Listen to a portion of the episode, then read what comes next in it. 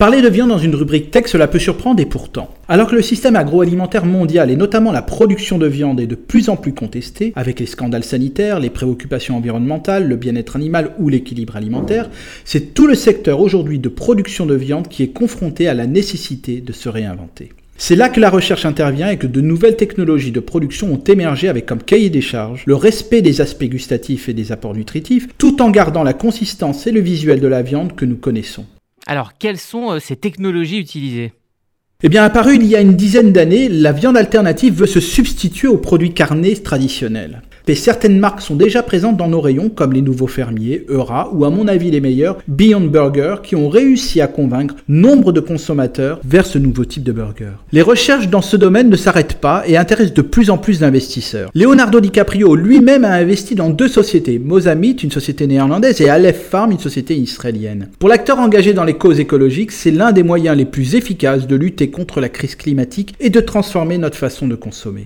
Il existe des façons différentes de créer des viandes alternatives. Aleph Farm cultive des steaks de bœuf à partir de cellules non génétiquement modifiées et issues d'une vache vivante, sans nuire aux animaux et donc avec un impact réduit sur l'environnement. Cette entreprise existe depuis 2017 et c'est cette année, en 2022, que nous verrons arriver les fruits de ses recherches. Redefine Meat est aussi une start-up israélienne et elle crée des substituts de bœuf à base de plantes. Le substitut de bœuf est littéralement imprimé en 3D. L'encre est composée d'ingrédients à base de plantes similaires à ce que mange une vache. Elle contient des protéines de légumineuses et de céréales pour créer la texture musculaire, également des graisses végétales pour la graisse de bœuf, et enfin les arômes et la couleur pour l'aspect sanguin de la viande et son côté juteux. L'entreprise a pour objectif de vendre des imprimantes et des cartouches à des distributeurs de viande dans le monde entier, lesquels imprimeront et distribueront directement la viande ainsi produite.